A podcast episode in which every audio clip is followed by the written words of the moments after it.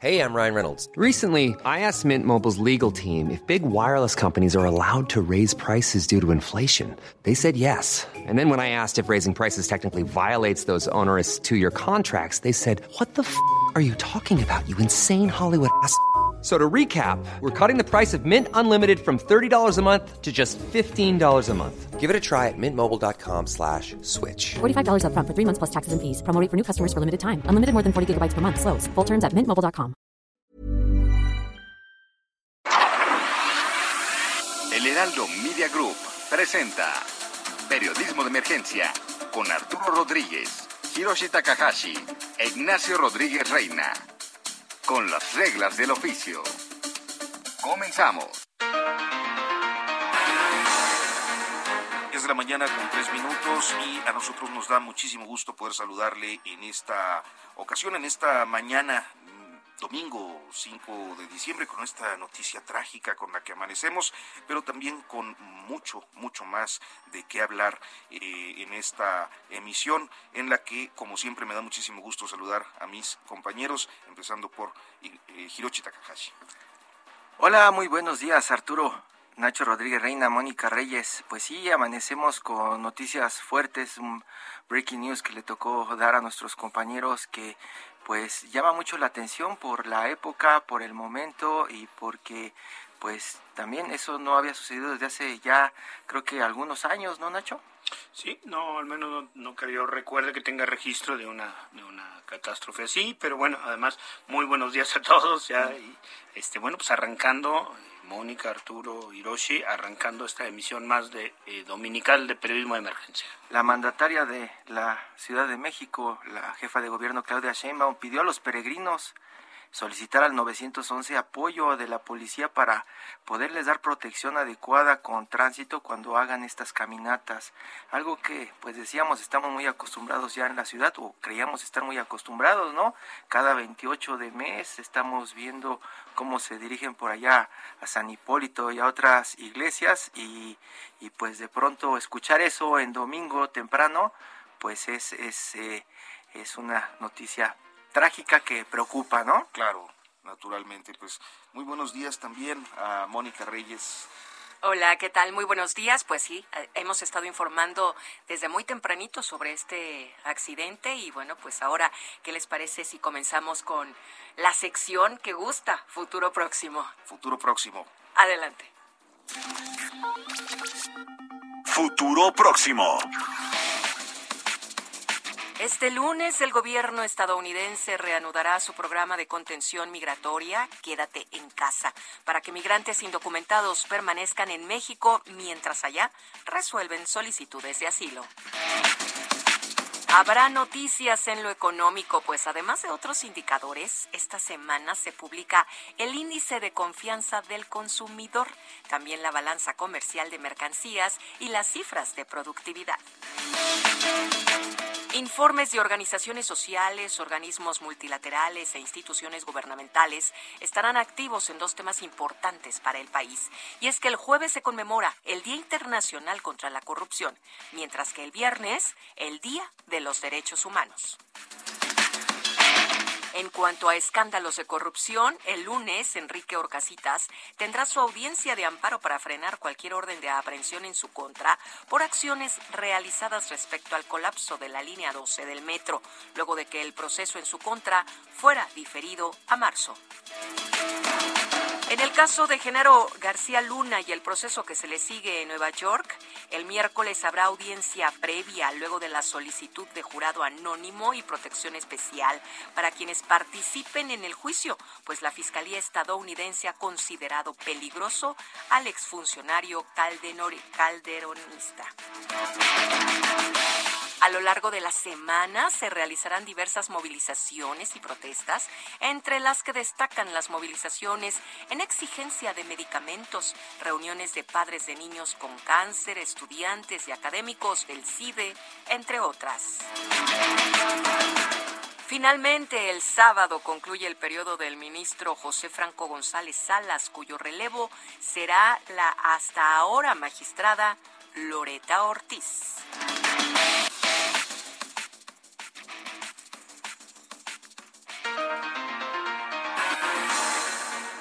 Gracias a Mónica Reyes por este pues avance de lo que viene en la semana, la agenda que está por venir. Y bueno, pues uno de los temas que hasta ah, pues eh, el día de hoy sigue eh, estando presente en la discusión pública es el de la situación en el Centro de Investigación y Docencia Económicas, el CIDE.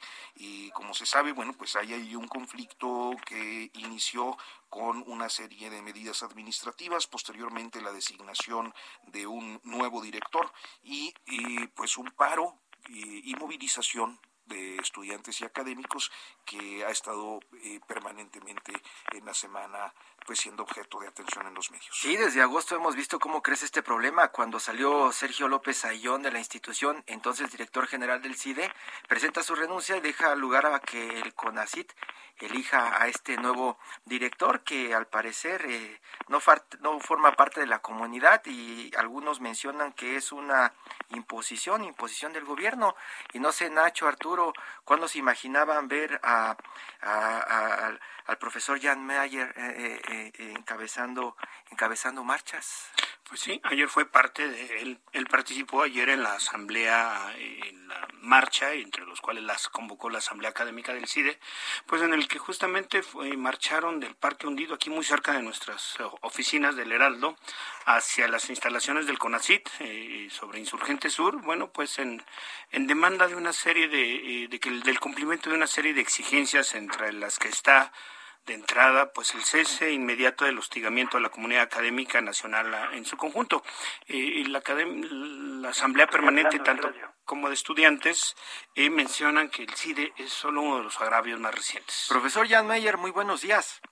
Buenos días, buenos días. Qué gusto saludarlo nuevamente. En una ocasión anterior estuvimos hablando de historia y de, y de México y en esta ocasión pues otro proceso histórico que está en construcción qué es lo que está pasando, algunas de las escenas que estamos viendo en los medios, en radio, lo que escuchamos en radio, lo que vemos en la televisión, lo que vemos en los periódicos, nos recuerda mucho estas marchas de la Universidad Nacional Autónoma de México, pero es el CIDE, profesor.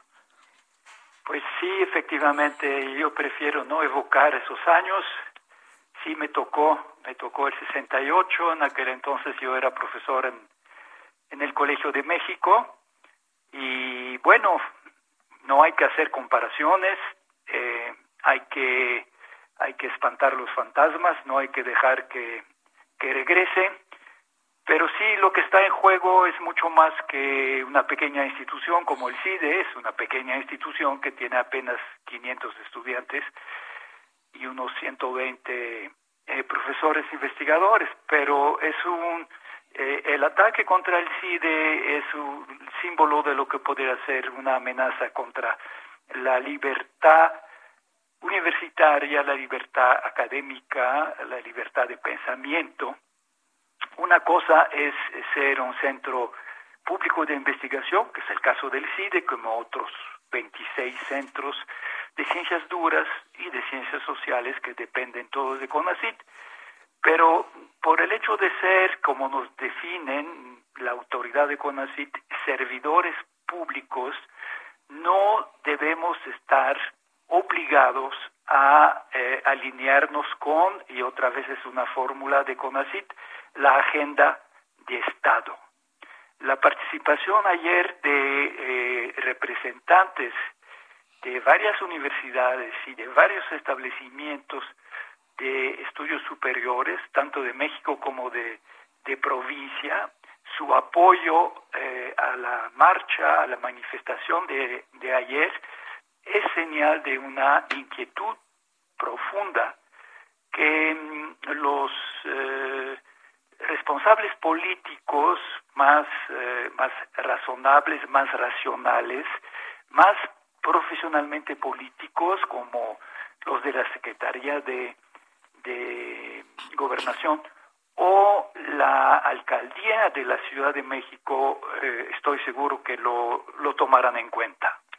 Doctor, muy buenos días. Les saluda Ignacio Rodríguez Reina. Eh, doctor, uno de los eh, señalamientos que hemos escuchado con, pues, con mucha constancia desde las conferencias mañaneras del presidente López Obrador es pues un poco catalogar al CIDE como un centro de investigación, pero que fundamentalmente ha estado al servicio de un grupo conservador eh, y que ha, se ha adecuado a que en los últimos 20 años se impulsaran políticas económicas neoliberales y eh, pues estigmatizarlo como un centro de cuadros que están eh, fomentando, digamos, una postura de, de oposición con respecto al actual gobierno.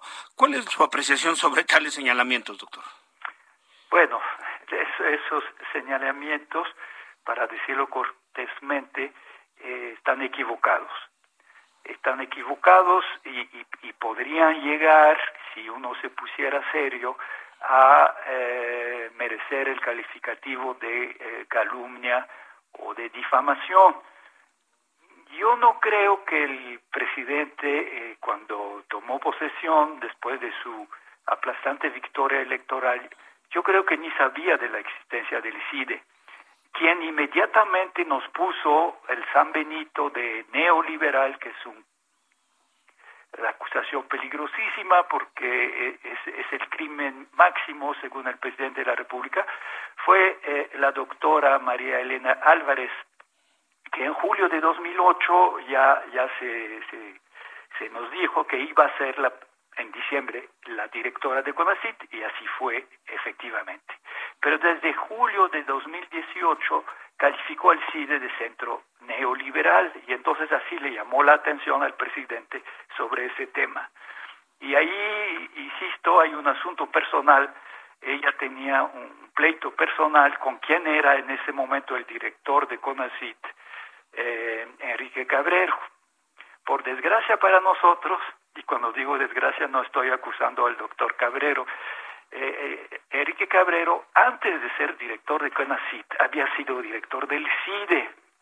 Y entonces, pues el CIDE, el CIDE fue víctima de la inquina de la doctora Álvarez Bulla contra Enrique Cabrero, que por cierto figura entre los 31 acusados por el fiscal Gertz eh, después de una denuncia de la directora de CONACYT contra esos 31 eh, científicos. Para entender el disgusto, eh, profesor, ¿quién es José Antonio Romero Tellaeche? ¿Por qué no lo quieren y por qué dicen que es una imposición? ¿Por qué no merece estar al frente del CIDE? Mire, no es un, no es un asunto personal, pero en los cuatro meses de su interinato, porque cuando obligaron Sergio López Ailón a renunciar, inmediatamente lo nombraron como interino. Eh, la sorpresa fue que venía de fuera, normalmente cuando hay un, vacío de poder, se escoge el interino adentro de la comunidad. Eh, puede ser el secretario académico o el secretario general o, cualquier otro eh, miembro de, de la comunidad académica. Eso fue la primera sorpresa. Pero lo que fue muy desagradable es que este señor no tomó contacto con nadie, se quedó muy aislado durante esos cuatro meses, no habló ni con profesores, ni con estudiantes, ni con trabajadores de base. Los sindicatos de trabajadores y de profesores que le habían pedido cita nunca fueron recibidos. Destituyó de manera eh, despótica y arbitraria el director del Centro Regional del CIDE en Aguascalientes, luego la secretaria académica, la profesora muy querida de los estudiantes. Eso fue lo que, lo que hizo explotar la, la situación. Eh, la doctora Cathy, Cathy Andrew ha violado sistemáticamente la normatividad, ha atropellado los órganos colegiados del CIDE, por ejemplo, dijo, ¿de qué sirve un consejo académico si hay un director? Y suspendió las evaluaciones y muchos trabajos administrativos. Doctor, eh, evidentemente eh, es un asunto que está latente, es un conflicto que está eh, permanentemente en estos días en los medios. hay un paro de parte de los estudiantes, de la comunidad estudiantil, y es un problema que, por lo menos hasta el momento, no se ve que haya alguna disposición como para tratar de llegar a un arreglo, ¿no? A corto plazo. No, a corto plazo, a corto plazo no hay, no hay ningún diálogo, no hay ningún contacto entre el doctor Romero y eh, los tres niveles de, de la comunidad, trabajadores, estudiantes y profesores. eh, los estudiantes han tomado las instalaciones y contra lo que puede decir el gobierno, los profesores no tienen nada que ver con eso y, por eso eh, primero los estudiantes y después los profesores eh, han pedido que la Secretaría de Gobernación sea eh, mediadora, eh, no para resolver el asunto, sino para establecer un espacio de, diálogo. A, un mediador no le toca resolver el problema, pero muchas veces sin el mediador no se resuelve el problema. Lo que en política internacional se llama el señor o la señora buenos oficios, eh, es lo que actualmente se, se necesita. Y si la, si la Secretaría de Gobernación eh, estima que el asunto no es lo suficientemente importante para que, que intervenga, pues yo creo que eh, la, la alcaldía de la Ciudad de México, ya que eh, el CIDE se encuentra en la Ciudad de México, las marchas ocurren en la Ciudad de México. Eh, la doctora Sheinbaum, como antigua estudiante en la UNAM, como colega eh, académica e investigadora, yo creo que tendría la sensibilidad necesaria para ofrecer un lugar neutro eh, en presencia de, gente de su confianza para que una mediación tuviese éxito. Doctor, ¿por qué eh, tiene que ser importante que la Universidad Nacional Autónoma de México, Claudia Sheinbaum, la gente del Politécnico Nacional, los estudiantes de la Iberoamericana, de la Universidad de Guadalajara, se sumen a esto pensando que le están haciendo una promoción desde gobierno al CIDE de escuela de élites? También, también la Universidad de Veracruz y la Universidad de, Guanajuato. Y hay que mencionar también eh, apoyo internacional, no solamente de los estudiantes mexicanos que se encuentran eh, terminando su tesis en universidades de Inglaterra y de Estados Unidos, en las más importantes, en Yale, Harvard, eh, Chicago, sino de colegas prácticamente todos los centros de estudios latinoamericanos, o incluso los especializados en estudios mexicanos de, y, la, gran organización internacional de estudios latinoamericanos, LASA, han manifestado su solidaridad con el CIDE. Una vez más, no porque el CIDE sea tan importante, tan grande, sino simbólicamente sí es muy importante porque se considera un ataque a eh, la autonomía universitaria es algo un poco eh, paradoxa, una paradoja, porque el CIDE no tiene autonomía, el CIDE no es una universidad, es un centro público de investigación que tiene el estatuto de paraestatal. Pero como en varias ocasiones el poder ha denunciado eh, la UNAM y, la ha acusado exactamente de, los mismos pecados que el CIDE, a saber neoliberal, se ha derechizado, ha traicionado su vocación, lo único que les preocupa a la mafia que, que, controla la, la, UNAM es eh, el dinero y el escalafón, e, etcétera. Eh, por eso, por eso sienten que la resistencia del CIDE es la resistencia de todos. Pues, doctor, Ah, pues, no, no, no, no le, iba a comentar, doctor, que seguiremos justamente en contacto. Sabemos que es un problema y sabemos de la relevancia de mantener un pensamiento libre y crítico dentro de la esfera académica. Así es que, si nos lo permite, seguiremos en contacto con usted en una próxima ocasión. Muchas gracias, mucho gusto. un buen domingo. Muchas gracias, doctor. Hasta pronto. Y bueno, pues eh, muy rápidamente ya están detenidas dos personas en la actualización de este asunto de, del atropellamiento de peregrinos, eran unos peregrinos, me parece que además deportistas, ¿no? Porque eran ciclistas y, corredores. Este, y hay dos detenidos de acuerdo al, al comunicado que acaba de emitir el gobierno de la ciudad. Corredores y ciclistas provenientes de Xochimilco que acudieron a casa de Tlalpan y allí fue donde, donde los atropellaron. Los embistieron, sí. Este, me parece que hay como tres o cuatro personas con traumatismo cráneoencefálico, o sea, pues con severas lesiones en el cráneo. ¿no? Sí, debe haber sido una situación bastante terrible. Pues dos borrachentos que, eh, pues bueno, lo que suele ocurrir luego en estas fechas también que empiezan las... Conductor y su acompañante de 36 y 27 años de edad respectivamente se les informaron sus derechos y ya fueron este arrestados. Creo que habían sido retenidos, ¿no? Fueron retenidos y la gente, eh, de acuerdo con el comunicado de, de, gobierno, fueron agredidos por ciudadanos que presenciaron los hechos, los prácticamente comenzaron a hacer justicia porque en una de esas, pues ya sabemos qué pasa aquí en México, ¿no? Se, como decimos vulgarmente, se hubieran, se hubieran escapado, se hubieran pelado, ¿no? Este, sin que nada hubiera pasado, ¿no? Domingo en la mañana, ¿no? Eh, pues al parecer eh, ayudaron a algunos ciudadanos para que no se no se fueran estos personajes. Y, bueno, pues eh, al, menos vemos que fueron civilizados porque es también el centro del país una zona de mucho linchamiento social, ¿no?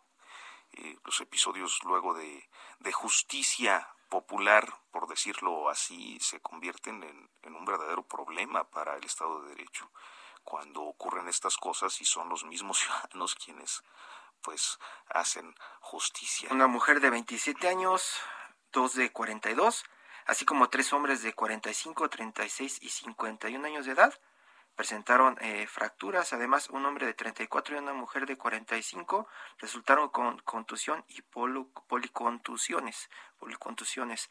Fueron trasladados al hospital para eh, su atención médica y no han confirmado todavía desde el gobierno si hay decesos en este percance. Pues estaremos atentos a la evolución. Este, ojalá y no, no ocurran incidentes de este tipo, sobre todo en esta época en la que pues hay grupos de ciudadanos que, acuden y van peregrinando hacia la vía de Guadalupe.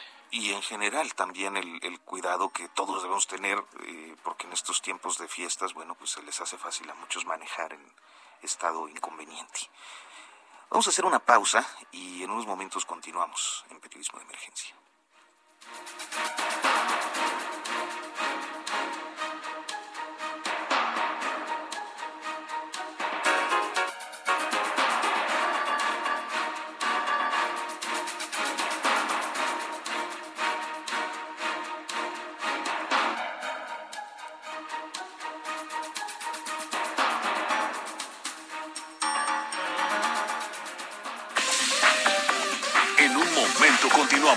Periodismo de emergencia. Regresamos con las reglas del oficio. En Soriana, la Navidad es de todos. Aprovecha que en detergentes 123, Volt o Foca en todas sus presentaciones, compras uno y te llevas el segundo al 50% de descuento. Sí, al 50% de descuento. Soriana, la de todos los mexicanos. A diciembre 6, aplica restricciones. Válido en Hiper y Super.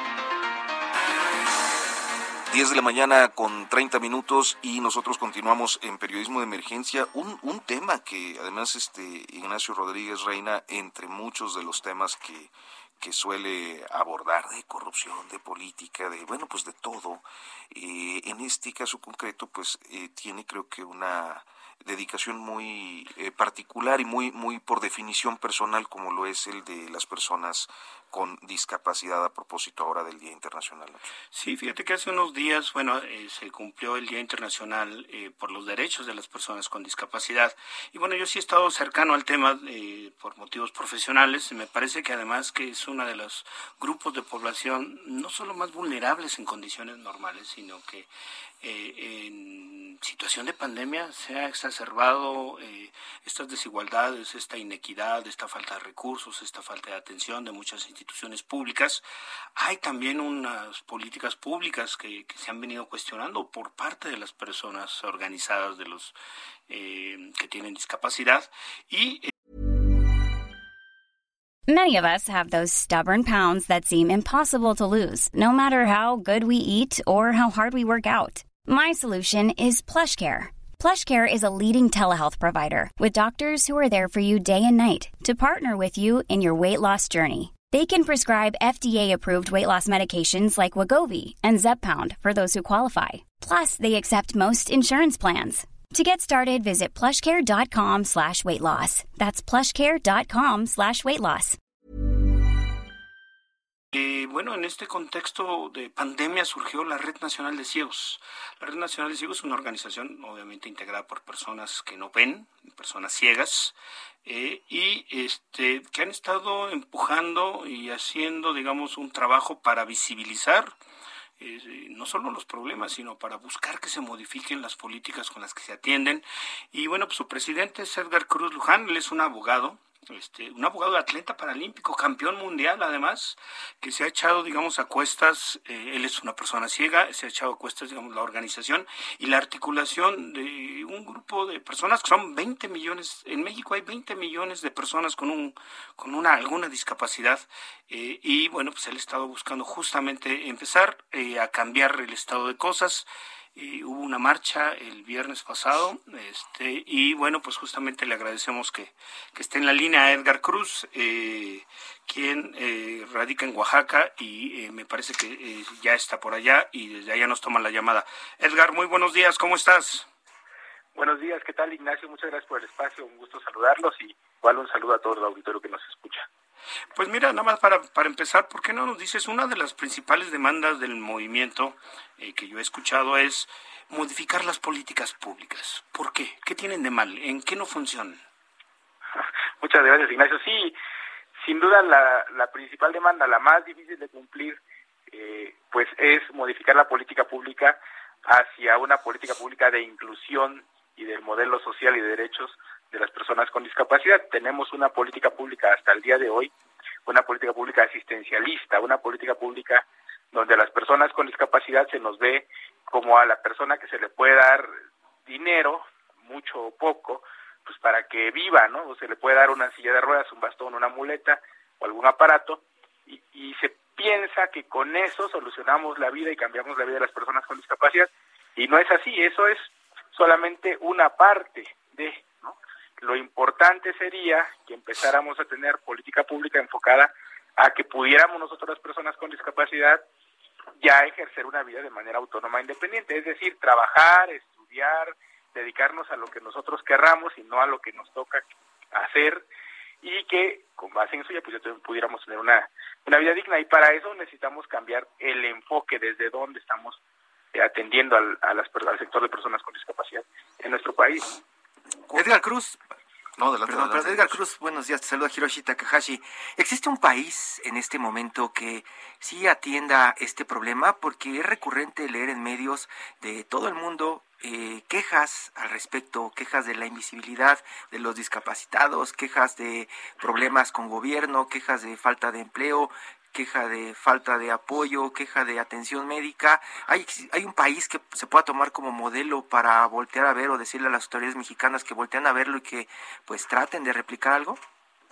Sí, fíjate que yo podría mencionar como un gran ejemplo, eh, de hecho el tema de personas con discapacidad como tal, el modelo de inclusión, eh, es relativamente nuevo, el modelo de la inclusión a partir justamente de la convención. Llevamos 13 años, digamos, eh, eh, trabajando sobre este modelo. Sin embargo, por ejemplo, yo te pudiera decir que España, ¿no? Eh, a pesar de que los mismos españoles sienten que, que van lentos. Sí, porque las quejas, yo te lo decía al respecto porque acabo de leer un par de textos hablando de eso, ¿no? De que se sienten invisibles y no hay muchos servicios para ellos.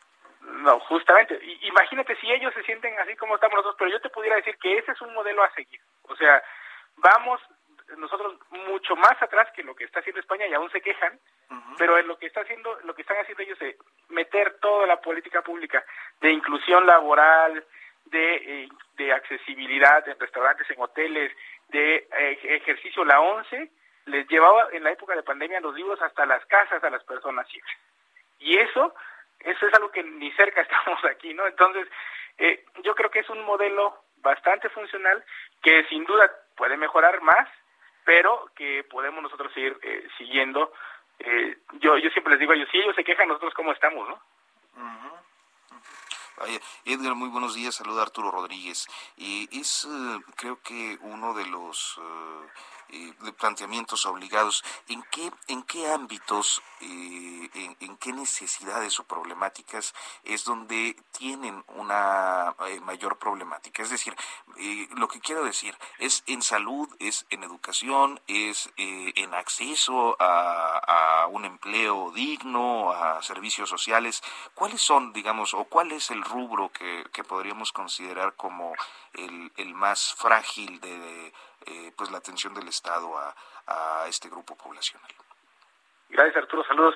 Sí, yo creo, más bien no creo, todos los derechos humanos son interdependientes y cuando se vulnera uno, se vulneran todos. Entonces, todos tienen que ver.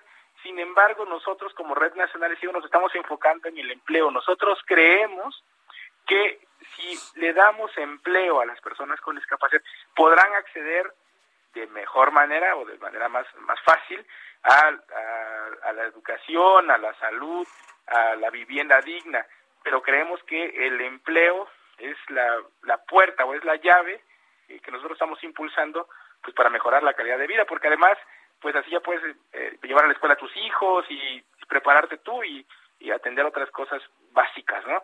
Si nos enfocamos en educación, de nada serviría tener abogados, psicólogos, como ya tenemos algunos, eh, eh, además buenísimos, pero pues desempleados, y entonces pues estamos cayendo en lo mismo.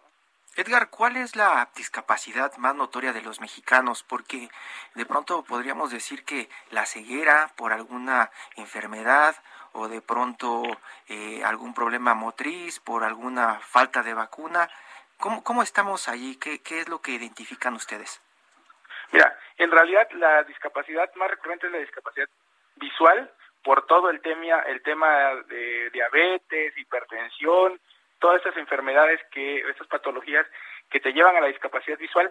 Sin embargo, la más visible y la más, eh, la más fácil de identificar es la, la de personas en silla de ruedas, ¿no? De hecho, hasta el símbolo es como de la persona en silla de ruedas, pero en realidad lo que más hay son personas ciegas. Y los más invisibilizados son las personas sordas. La estadística de personas sordas es, es baja, bueno, baja en comparación de las otras discapacidades, pero es la que estoy seguro yo y, la mayoría de los que estamos en esto, pues es la que menos se cuenta, porque al sordo tú lo ves y pues lo ves, dijéramos, normal, ¿no? ¿Y es, es algún problema eh, de, de, de México en específico, algo que lo detone? No, es una es un problema de la estadística, de la forma de hacer la estadística. Nosotros el INEGI ocupa el, modelo gringo, ¿no? Que eh, que las preguntas eh, van en relación a qué puedes hacer y qué no puedes hacer, pero el, el asunto está en que la familia en, nuestro país eh, no no acepta, o sea, si hay una persona sorda o una persona con discapacidad intelectual en dentro de las casas, la familia no es fácil que diga, ah, sí, mi hijo es sordo, ¿no? O mi hijo no puede escuchar, sino muchas veces y en las comunidades... se esconden, ¿no? Se esconden. Se esconden, exactamente. Ya, una de las imágenes que me parece muy significativa de, de la marcha que hicieron fue ver en pleno paseo de la reforma a personas con muletas, a personas ciegas con su bastón, a personas en silla de ruedas, es decir, tomando espacios públicos, que normalmente cuando, cuando uno se imagina una persona con discapacidad, pues está en la orillita, está con cuidado, está escondida. Eh, ¿Ustedes marcharon hasta el Zócalo? Que me parece también muy relevante que hayan estado en el Zócalo, que se haya cerrado el Zócalo, y entregaron un pliego petitorio a López Obrador. Y me parece que ahí había tres o cuatro puntos clave de lo que ustedes están exigiendo al gobierno del presidente López Obrador que pudiera empujarse, ¿no, eh, Edgar? Sí, yo, yo quiero primero retomar esta parte que comentas. Es importante que sí se identifique la magnitud de que las mismas personas con discapacidad nos estemos apropiando de nuestro día, apropiando de nuestro movimiento. Ya estamos buscando no ser representados por las personas que no viven nuestra condición de vida y además no ser utilizados por el, por el mismo Estado como decir, ah, yo hago el evento para las personas con discapacidad, como además como yo quiero y digo lo y quiero, y hago que digan las personas con discapacidad lo que yo quiero que digan, ¿no? Sino que se diga lo que nosotros queremos decir y que nos apropiemos de ese momento es algo muy, muy, verdaderamente muy importante. Y segundo, el, tema del pliego, sí, se entregó un pliego petitorio con 40 puntos retomados por distintas asociaciones con distintos, eh, que agrupan a distintos tipos de discapacidad, pero que tenemos cuatro demandas, yo diría, básicas. La primera es que haya eh, el cambio de la política pública, que te digo es la más difícil, y que para eso se crea un Instituto Nacional de la Inclusión de las Personas con Discapacidad, que nosotros lo creemos básico. No hay un, un instituto, un, una dependencia encargada que ah, dirija la política pública de, las personas, de las personas con discapacidad desde un enfoque de derechos. El CONADIS está céfalo y necesitamos pues retomarle. El CONADIS no se le ha dado la importancia en este gobierno que debería tener. aunque sea el evento, aunque sea daba consejos, pero que sean consejos desde... ese era el Consejo contra la Discriminación, ¿verdad? No, el CONADIS es el Consejo Nacional de las Personas con Discapacidad. Es un órgano que dependía de la Secretaría de Sol, ahora Bienestar, pero ahorita pues ni eso tiene titular. Entonces no hay nadie que se encargue de esa política pública. Está como encargada de despacho y como encargada del tema de discapacidad la subsecretaria de, de grupos vulnerables y pues ahí, ahí, lo tiene, ¿no? Como nos tiene como dentro de todo el, el paquete de los grupos vulnerables, creo que eso es muy importante que, que se retome y también creemos que las pensiones, pero si ya se están dando, pues que se den para todos, porque están limitadas solamente a estas personas de 29 años y a los 29 años no se nos quita la discapacidad. Edgar, eh, mencionabas hace unos minutos que hay personas que no lo representan. ¿Quiénes son? Porque nosotros también eh, todo el tiempo como ciudadanos estamos pues viendo campañas y personajes que de pronto vemos quieren dinero a cambio de a cambio de pues dar un poco de confort o dar la idea de que estamos ayudando en algo. Edgar, ¿quiénes son estos personajes para también no dejarnos eh, caer en, dentro de sus engaños y, y, sí apoyar cuando tenemos que apoyar a los que de, verdad están trabajando en esto? Sí, mira, yo, yo quisiera ser muy claro en ese sentido. Hay modelos de programas específicos pues que, que justamente han detonado que se nos vea como se nos ve, ¿no? Y, yo no tengo nada eh, directamente contra el programa Teletón, por ejemplo, que además es un programa que ha ayudado en la rehabilitación de muchas personas con discapacidad motriz y de algunas otras discapacidades que incluso le integraron al tema COVID, y eso está súper bien, pero el modelo de juntar dinero, de pedirle dinero a la gente para que nos dé a nosotros eh, como personas con discapacidad, ahí es donde está la falla. O sea, no puedes tú eh, de, y además el, presidente de la República lo ha tomado como una política pública, o sea, le ha dado dinero del Estado al Teletón. Y eso creo que es gravísimo, porque entonces está haciendo que el Teletón, eh, eh, los, los, los CRITs, sustituyan la política pública por una política de rehabilitación que además está enfocada en un modelo de pedir para los ciegos, para las personas con discapacidad motriz, y ahí creo que está lo difícil. O sea, no podemos nosotros, como Estado, darle dinero a una institución que de por sí pide dinero, pues para que dé la rehabilitación que el mismo Estado no puede dar y que está obligado a dar. Y es hasta políticamente incorrecto hablar en contra de esos personajes. Sí, es, es, duro y seguramente muchas personas hasta de la, del mismo sector pues van a decir, oye, pues ahí me rehabilité sin duda, sin duda, y eso está bien, pero no no creo que sea la, política pública correcta. ¿no? Correcta, eh, tendría que consultarse y salir desde gobierno, ¿no?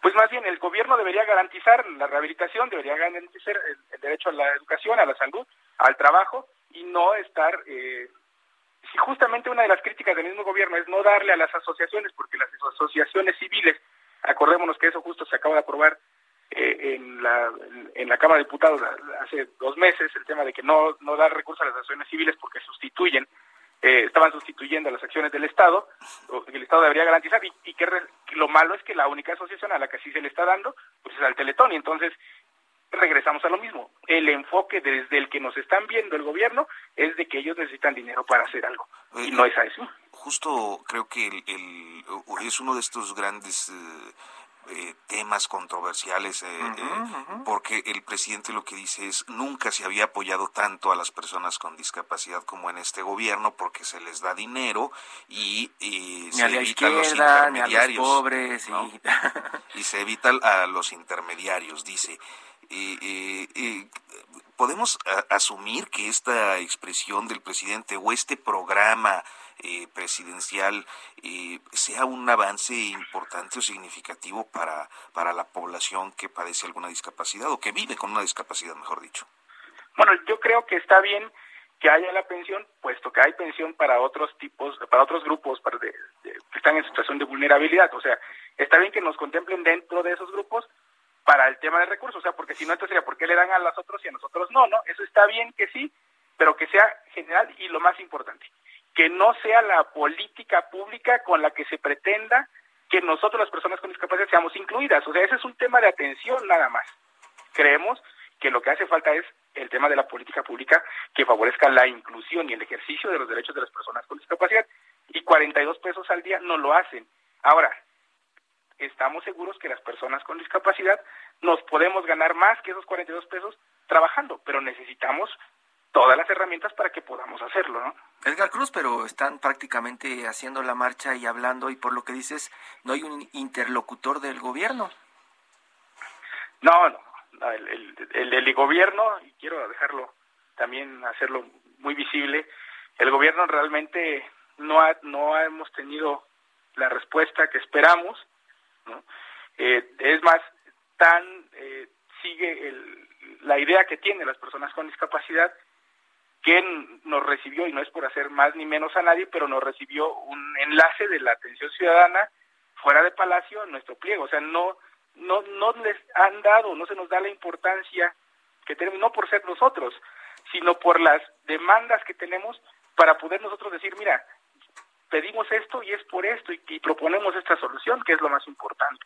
No se nos ha, no hay un intercultor del gobierno y, y además la atención que se nos da pues sigue siendo vernos como pues como los discapacitados, no no como las personas con discapacidad.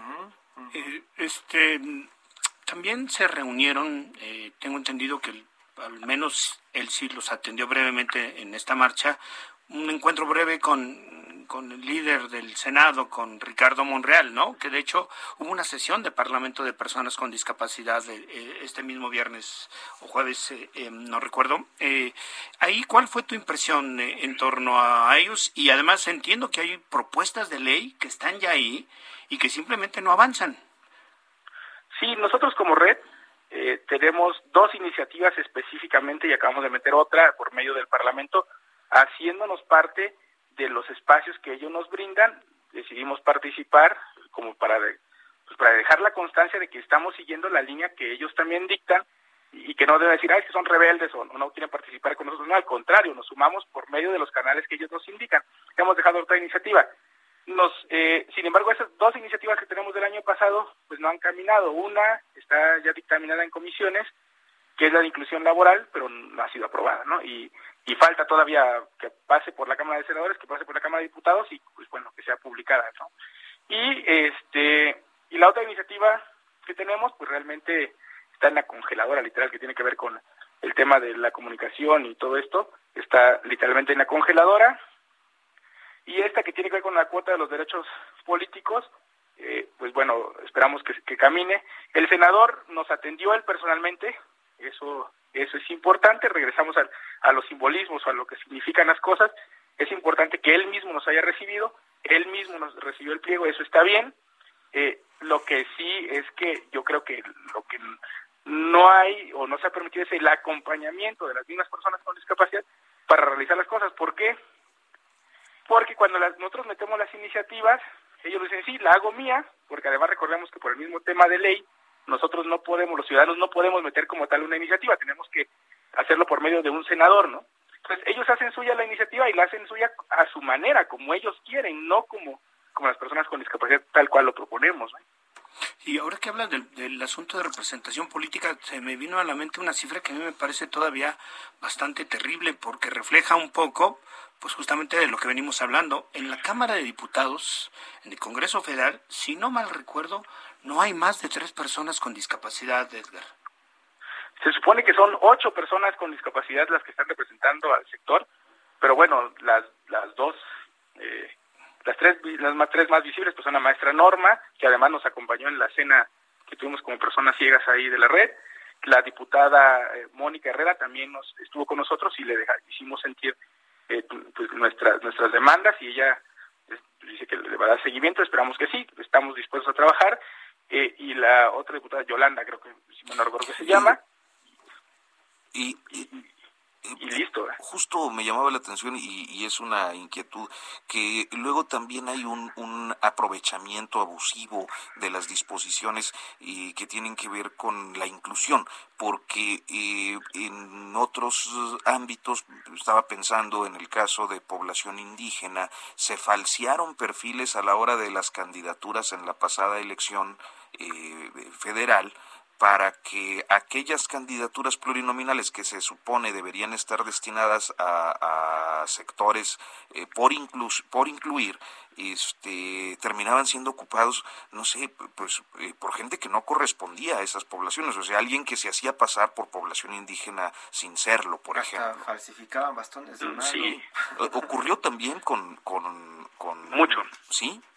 Mucho. ¿Sabes qué? Eh, lo que pedía literal... Sinvergüenzas, Era un certificado médico para que dictaminar tu, tu discapacidad y entonces hubo mucha gente que se inscribió en estas cuotas afirmativas sin ser persona con discapacidad y sin representar al sector de personas con discapacidad y pues un certificado médico pues lo puedes conseguir con quien quiera. Entonces, este asunto fue bastante recurrente, pero lo mismo, y ahí creo que es donde está, eh, el, o ahí debe estar el trabajo de nosotros como sociedad civil organizada hay que señalar, o sea, estamos, y de eso es, es, lo importante de esta pequeña movilización, de esta, para nosotros, gran movilización como personas con discapacidad.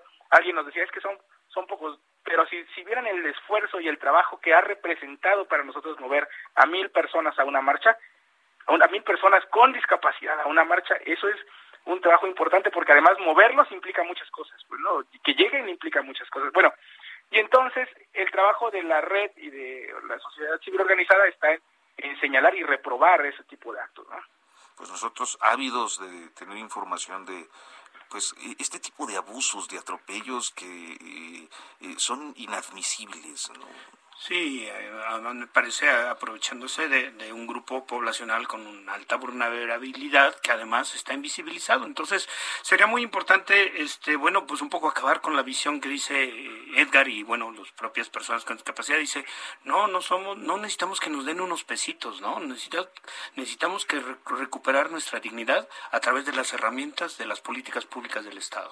Esa imagen de pedir limosna, dar una moneda y sentirnos aliviados, ¿no?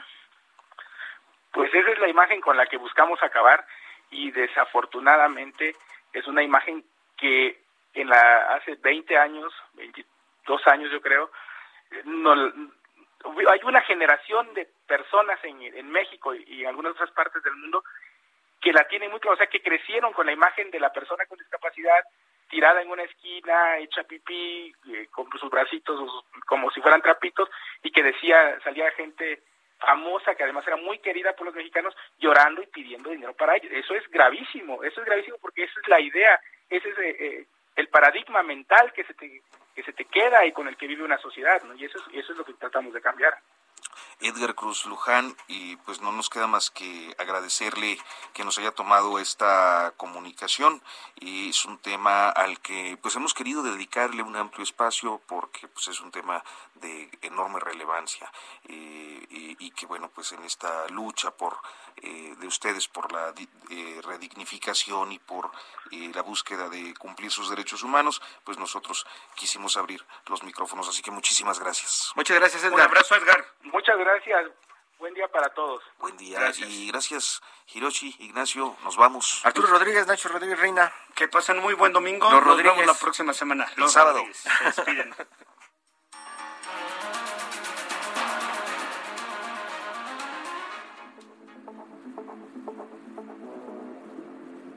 Esto fue Periodismo de Emergencia.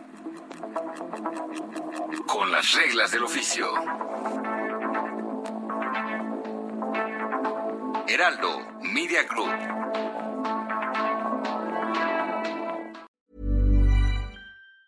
Hi, I'm Daniel, founder of Pretty Litter. Did you know cats tend to hide symptoms of sickness and pain? I learned this the hard way after losing my cat, Gingy. So I created Pretty Litter, a health monitoring litter that helps detect early signs of illness by changing colors, saving you money and potentially your cat's life. Pretty Litter is veterinarian developed, and it's the easiest way to keep tabs on your fur baby's health right at home. Go to prettylitter.com and use code ACAST for 20% off your first order and a free cat toy. Terms and conditions apply. See site for details.